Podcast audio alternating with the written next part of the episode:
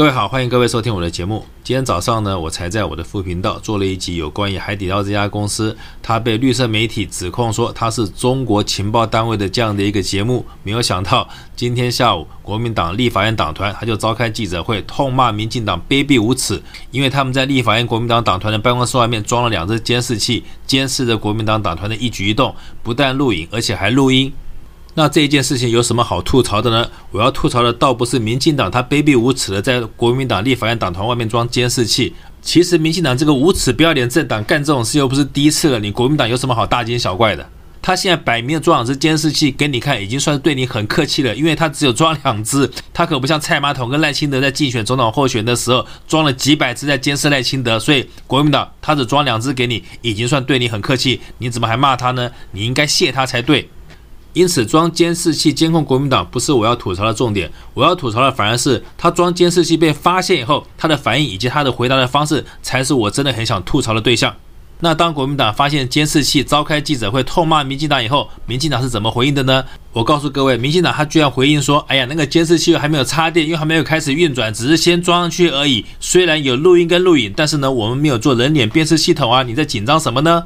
而且你要是不爽的话，那好，没关系嘛，我现在就再把它拆下来不就得了嘛？你国民党在骂什么骂呢？所以老百姓你们要看清楚哦，是国民党要我们拆的哦，并不是我们自己拆的哦，我们只是负责装上去，但是拆可是国民党叫我们拆的。所以呢，你们千万不可以说我们浪费纳税人的钱。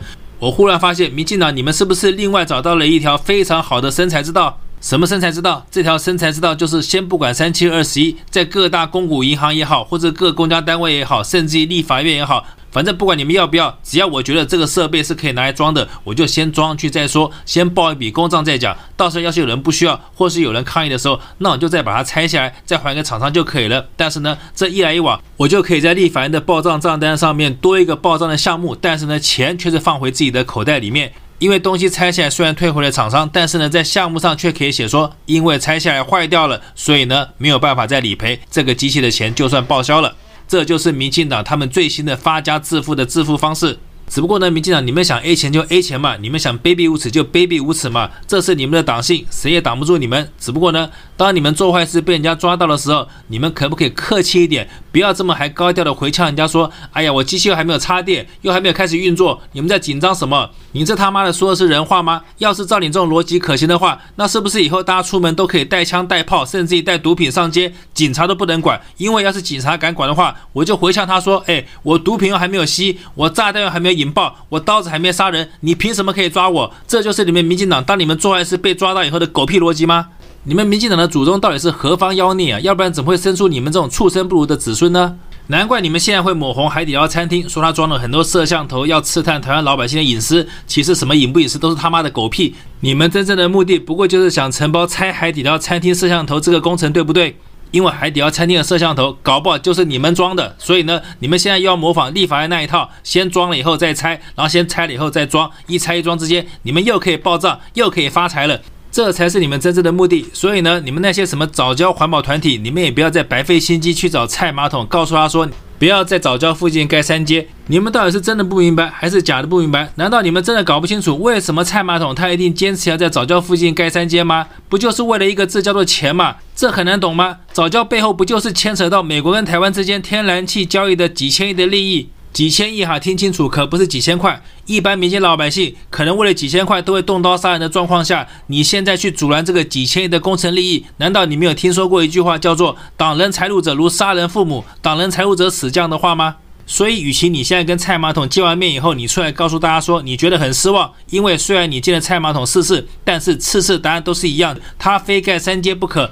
而你这个被他用完即丢的环保团体，到现在居然还冥顽不灵、死骨不化的想挡他财路，那我就劝你还是赶快逃离台湾，赶快隐姓埋名，因为你不知道蔡马桶手底下有一个叫东厂的单位吗？那东厂是干什么的？要是不知道的话，你去翻翻书就知道了。其实你们这些所谓的环保团体，今天沦落到这个地步，我真的一点都不同情你们。因为今天蔡马桶会变成一个独裁者，会跟他带领的民进党诈骗集团在台湾为所欲为，干尽坏事，祸国殃民，想干什么就干什么。难道他今天所做的一切罪孽，你们这些环保团体不用负一点责任吗？当初是谁把他推上这个总统位置的？不就是你们这些环保团体吗？那他现在上位以后，回过头来扇你一巴掌，你有什么好埋怨的？你活该嘛！谁让你把他推上这个位置？马英九在原来这个地方盖国光石化的时候，你们是怎么骂马英九、怎么羞辱他的？怎么把国光石化赶出台湾的？好，那赶走国光石化以后，你们到底有没有算过一笔账？你们知不知道，当国光石化到别的国家去设厂的时候，他帮那个国家赚了几千亿？你们知道吗？好了，现在你们把国光石化赶走，然后呢，蔡马桶把美国的天然气引进来。马英九的国光石化可以帮台湾赚几千亿，但是蔡马桶的天然气政策却是要花几千亿给美国，一个赚钱，一个花钱。请问你们这些环保团体，你们不是天生的败家子，天生就是帮民进党祸国殃民的凶手，不然你们是什么？所以蔡马桶现在回过头来啪啪打你们，你们有什么好埋怨的？有什么好失望的？因为他就是你们制造出来的台湾独裁女皇帝，不是吗？那你现在是被女皇帝打脸了，哎，被皇帝打脸了，你应该高兴才对，应该感恩才对，你应该跪下谢主隆恩，告诉他说，你这张脸一辈子都不会洗，而且要传给子孙，光宗耀祖，不要再出来庐上考妣的告诉大家说什么，哎呀，你进去见了蔡马桶这个女皇帝以后，你是真心换绝情，废话，他要是不用绝情跟你换的话，那他拿什么去跟美国换到钱？而且呢？你难道不知道，一个皇帝给了你四次见面的机会，已经是对你莫大的恩典了？而你现在居然还见了皇帝以后，还敢说什么失望，还敢这么不识抬举的继续想要阻止皇帝赚钱？这就叫做大逆不道，要满门抄斩的，你懂不懂？所以呢，被女皇帝打脸了，你们当然要放宽心呐。因为朕打你们就是看得起你们，你们有什么好埋怨的？而且呢，不要再用这种小事来烦朕了。朕现在非常忙，要操心非常多国事。什么样的国事呢？就是怎么样去赚那个几千亿的钱。所以呢，既然还有这么大的国事等着朕去操，那你们这种什么早教的小议题就不要再麻烦朕，朕没有时间去操你们了。那最后呢，我今天忽然想帮我们的驻日代表谢长廷讲几句公道话。什么样的公道话呢？因为今天国民党喊要告他放假消息，他说谢长廷说我们台湾也排核废水，这个消息根本就是个假消息，而且呢还呼吁减掉要把谢长廷抓回来送法办。但是呢，谢长廷听了以后也不甘示弱的反击说。我不能装傻子，说台湾的核废水没有放射性物质。大家听到了哈？谢长廷说什么？谢长廷是不是说他不能装傻子？因此呢，当谢长廷这么回答了以后，我就觉得他跟国民党之间的争论已经从台湾到底有没有排核废水这个问题，转变成谢长廷你到底是不是一个傻子的问题了。那谢长廷到底是不是一个傻子呢？其实，在我看来，我觉得谢长廷保证不是一个傻子，因为古话有一句嘛，叫做“傻子不是装的，孙子才是装的”。装傻怎么可能装得出来呢？但是呢，要做孙子的话，我可以保证，民进党这些狗官们，当他们看到美国、日本的组织出现在他们面前的时候，他们内心那种激动的心情，哪还需要装啊？根本就是溢于言表，难以自拔，滔滔不绝的，就是想要当美国、日本的真孙子。因此呢，傻子绝对不是装的。但是呢，要是想当孙子的话，只要无底线、无节操、够臭不要脸，保证可以当一个不折不扣的真孙子。所以呢，要是照这个逻辑推论下来的话，那谢长廷他想做的就是美国跟日本的真孙子，而不是一个傻子。而谢长廷要是他不是一个傻子的话，那是不是表示台湾的核电厂有排核废水这件事情是真的呢？那要验证这件事情到底是不是真的，我想国民党你也不用跟谢长廷告来告去了。我觉得应该还有另外一个方法，叫做科学检验的办法来解决这个问题，对不对？所以呢，我就建议，不然这样子好了。我想话既然是你谢长廷说的，你说台湾的核电厂也有排核废水，那你就应该去日本跟台湾的核电厂附近各倒一杯核废水，然后喝下去，看看哪一杯核废水对你的身体有比较大的反应。我觉得用这样的方法，应该就可以测出来，到底哪一个核电厂放出来的核废水是真正有毒的核。核废水了。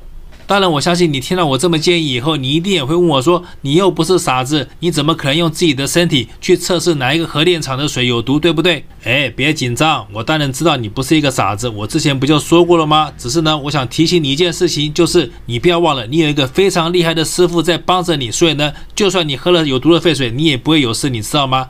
那你这个师傅是谁呢？就是大名鼎鼎的宋七力呀，他不是有神功有分身吗？因此呢，我相信他早就把他的神功分身全部都教授给你了嘛。因此呢，就算你要来喝核废水，你不会派你的分身来喝啊。反正要是你的分身喝下去有事的话，那死的也会是你的分身，绝对不会是你的本尊。你在紧张什么呢？还是你还是觉得不靠谱，觉得有点担心，怕这个分身也承受不了核废水的毒？不然这样子好了，我再给你一个建议，就是。要来喝核废水之前，你就叫你的师傅宋七力先洗一盆洗脚水给你喝下去，看看看你喝了宋七力的洗脚水会不会有事。要是没事的话，我相信就算你喝了福岛的核废水以后，应该也不会有事了。就这个建议，你参考看看吧。好，今天节目做到这边，谢谢各位收听。